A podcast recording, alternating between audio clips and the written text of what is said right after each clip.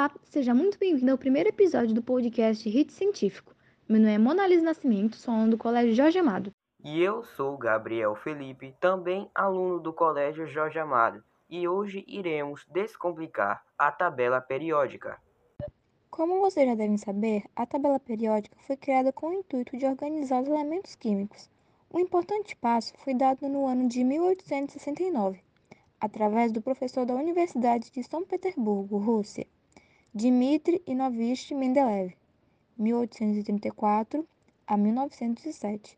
Ele escreveu um livro sobre os elementos conhecidos até aquela época. Na época foi constatado cerca de 63 elementos, e Mendeleev organizou em função da massa atômica de seus átomos, estabelecendo assim as famílias e grupos. O trabalho desse cientista foi muito importante. A prova disso é a base da classificação periódica atual, que é a tabela de Mendeleev, com a diferença de que as propriedades dos elementos variam periodicamente com seus números atômicos e não com os pesos atômicos. Como era a classificação feita pelo cientista, mas como será que as pesquisas de Mendeleev levam a um modelo de tabela? Mendeleev sentiu a necessidade de organizar seus dados de química inorgânica e começou a colecionar todas as informações sobre os elementos conhecidos na época. Os dados eram anotados em cartões que eram fixados na parede de seu laboratório. Esse quebra-cabeça deu origem a uma tabela na qual os elementos foram dispostos em filas horizontais, de acordo com as massas atômicas crescentes e colunas verticais, com elementos de propriedades semelhantes. No ano de 1869, Mendeleev apresentou à comunidade científica a sua lei periódica dos elementos. Ele deixou posições vazias na sua tabela, dedicadas a elementos que eram desconhecidos. Com o passar dos anos, a tabela periódica surgiu devido à crescente descoberta de elementos químicos e das suas propriedades, os quais necessitavam ser organizados segundo as suas características. O nome tabela periódica é devido à periodicidade, ou seja, à repetição de propriedades de intervalos em intervalos. Com esse esboço, podemos então concluir que a tabela periódica não foi simplesmente inventada, mas foi criada a partir de poucos elementos e de sua investigação. A partir daí, foi sendo cada vez mais aperfeiçoada e completada com elementos que eram descobertos e comparados aos que já existiam. Qual é a sua finalidade? A tabela periódica serve para organizar os elementos químicos. Ligações químicas. Os átomos dos elementos químicos se ligam com outros átomos em busca de estabilidade. Em processos chamados de ligações químicas, são elas que permitem que os elementos categorizados na tabela periódica se relacionem entre si e produzem milhões de substâncias. Os elétrons de um átomo evitam os níveis de energia a camadas eletrônicas que são nomeadas de A a K. Cada uma dessas camadas comporta um número máximo de elétrons. Cada nível é devido a subníveis em uma classificação chamada de diagrama de Pauling, sabendo que o número de elétrons do elemento químico e sempre deve escrever a distribuição eletrônica seguindo o diagrama de Pauling, assim consegue descobrir o número de elétrons na última camada dos elementos. Agora, para encerrar bem nosso podcast, iremos mostrar algumas características de alguns elementos químicos. Hélio. O hélio é o segundo elemento menos denso da tabela periódica e por este motivo é comumente usado no enchimento de balões decorativos, bem como de balões meteorológicos ou dirigíveis. O nome hélio vem da palavra grega hélios, que significa sol. O hélio é o principal componente do Sol, onde é formado pela fusão nuclear de átomos de hidrogênio, processo que libera uma quantidade altíssima de energia. Devido ao seu baixíssimo ponto de congelamento, o hélio é usado em crioscopia, como meio de resfriamento de equipamentos diversos, como os espectrômetros de RMN e para resfriar o combustível de veículos espaciais. Lítio. O lítio apresenta-se como um metal macio e prateado, que reage vigorosamente com a água de forma explosiva. É o metal mais leve da tabela periódica. O lítio não ocorre em sua forma livre na natureza e é encontrado sempre combinado em pequenas quantidades em rochas ígneas. É empregado em ligas metálicas, usadas, por exemplo, no revestimento de armaduras. O uso mais importante do lítio é em baterias recarregáveis de equipamentos eletrônicos diversos, tais como celulares, notebooks, câmeras digitais e também de carros elétricos. Hidrogênio ocorre como um gás incolor, inodoro e altamente inflamável. É um elemento de menor densidade da tabela periódica e, por este motivo, era utilizado no enchimento de dirigíveis, mas teve seu uso abolido devido à elevada inflamabilidade. O hidrogênio é o elemento mais abundante do universo, sendo encontrado no Sol, na maioria das estrelas e o principal constituinte do planeta Júpiter. O gás hidrogênio é considerado o combustível limpo do futuro, uma vez que sua combustão produz água. A eletrólise da água constitui um dos principais métodos da obtenção do gás. Plutônio. A principal fonte de plutônio é a irradiação de urânio em reatores nucleares, o que produz o isótopo plutônio 239, que tem meia-vida de 24.400 anos. O plutônio foi usado nas primeiras bombas atômicas e ainda é usado em armas nucleares. A detonação de 1 kg de plutônio produz explosão equivalente a 10 mil toneladas de explosivo químico. O plutônio foi produzido pela primeira vez em dezembro de 1940 por Glenn Borg, Arthur Al Joseph Kennedy e Edwin Macmillan, a partir de um bombardeamento do urânio 238 com deutéria. O carbono ocorre sobre quatro formas islotrópicas diferentes, como grafite, diamante, futereno e grafeno. O diamante é o material mais duro que existe e ocorre naturalmente no mineral quimbértito. Uma das principais formas de uso do carbono é como fonte de energia, uma vez que este elemento está presente na composição de combustíveis fósseis como a gasolina, o diesel e o gás natural veicular, que é a sigla GNV.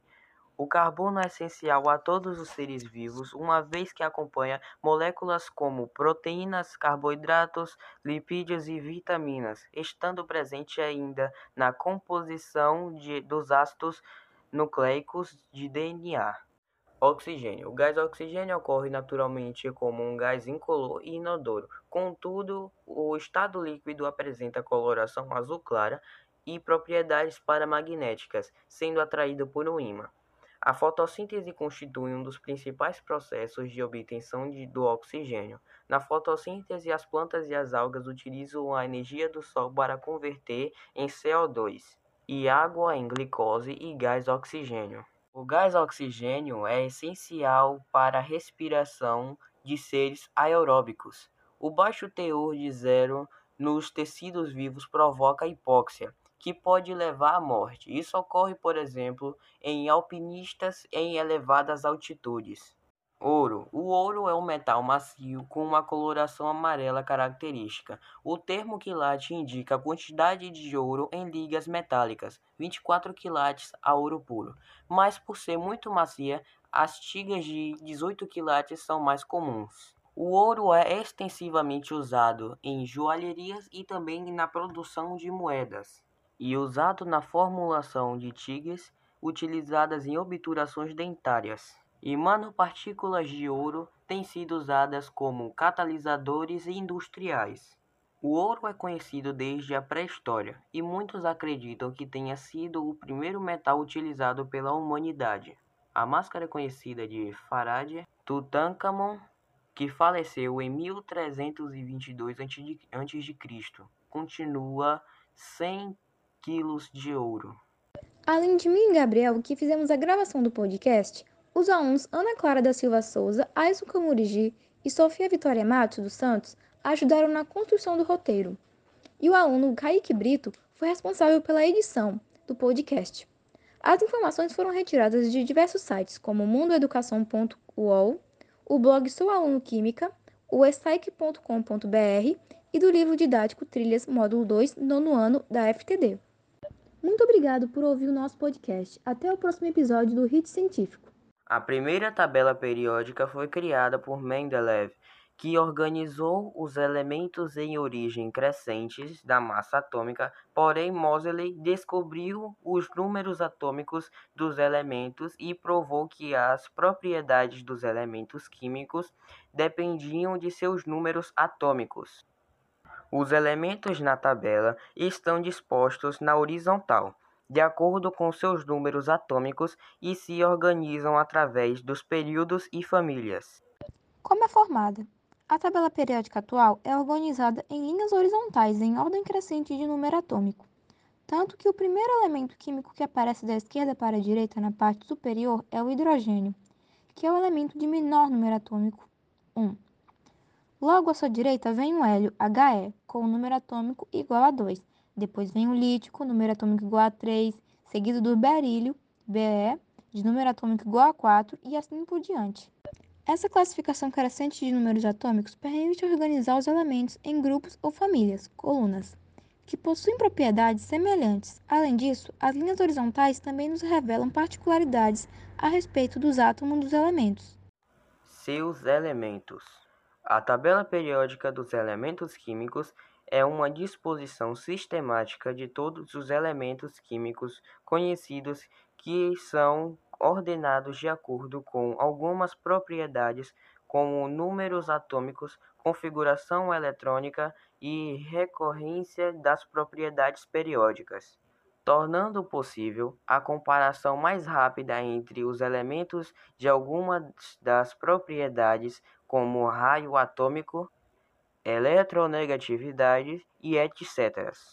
A tabela foi um grande passo para o estudo e ensino da química e completa esse ano 150 da sua criação. Metais e não metais. Os elementos químicos dos grupos 1 ao 17 são divididos em metais e não metais. Essa classificação toma por base o fato de alguns elementos químicos apresentarem propriedades que caracterizam os metais, enquanto outros não. A diferenciação entre elementos metálicos e não metálicos será feita por meio da cor de seu quadrado. A maior parte dos elementos químicos da tabela periódica são metais. Eles se encontram no estado sólido, a temperatura ambiente, 20 graus Celsius, com exceção do mercúrio, que nessa temperatura se encontra em estado líquido. Os metais possuem propriedades físicas como brilho metálico e alta capacidade de refletir a luz, além de serem bons condutores de calor e de eletricidade. São maleáveis e dúcteis, podendo ser moldados em fios. Além disso, os metais possuem a tendência de ceder elétrons, formando cátions. Os não metais são encontrados nos três estados físicos em temperatura ambiente. Por exemplo, a temperatura ambiente, o bromo é líquido, enquanto o oxigênio é gasoso e o enxofre é sólido. Entre as propriedades físicas dos não metais, podemos destacar que não conduzem eletricidade, com exceção do carbono em forma de grafite, e não são maleáveis nem dúcteis. Quanto às propriedades químicas, os não metais tendem a ganhar elétrons, formando ânions. Os elementos do grupo 11 são chamados de gases nobres. Eles são pouco abundantes na natureza. Os gases nobres são muito estáveis, não reagindo facilmente com outros elementos químicos. Química dos cosméticos. O cuidado com a aparência existe desde os primórdios da civilização.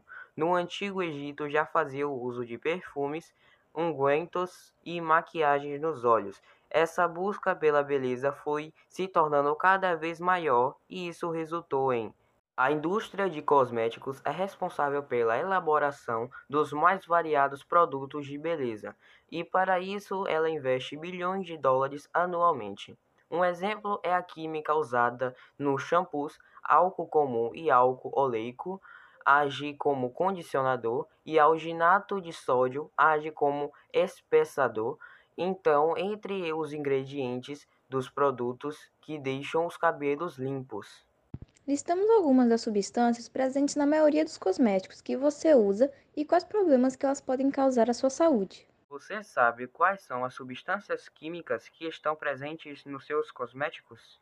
Com o crescimento do mercado de maquiagens e cosméticos no Brasil, a quantidade de marcas e produtos disponíveis no país cresceu muito. Porém, devido ao grande número de substâncias químicas presentes em cada um destes produtos, fica a pergunta: você sabe exatamente tudo o que está presente no produto que você está usando?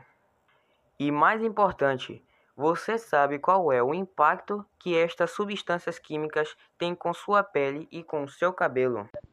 Chumbo. A presença de chumbo nos cosméticos não é um problema exclusivo nos cosméticos do mercado brasileiro, onde, em uma pesquisa feita pela UFMG com 22 tipos de batom, apenas um de origem europeia não continha chumbo.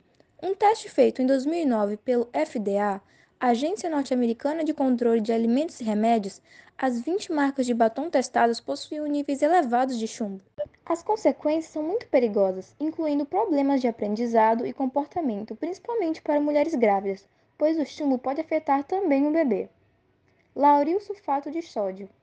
O uso dessa substância em sabonetes e shampoos tem a função de gerar espuma e retirar a oleosidade. Essa substância pode causar vários problemas de alergias para pessoas com pele sensível, como dermatites, acne, eczema, entre outros. Alumínio. O alumínio é uma substância muito utilizada atualmente nos desodorantes e antiperspirantes. Ou você acha que para os produtos que dizem lhe manter protegido por 48 horas, somente produtos naturais são usados? Tome muito cuidado com o uso destes produtos, pois podem causar problemas nos rins ou até mesmo osteoporose.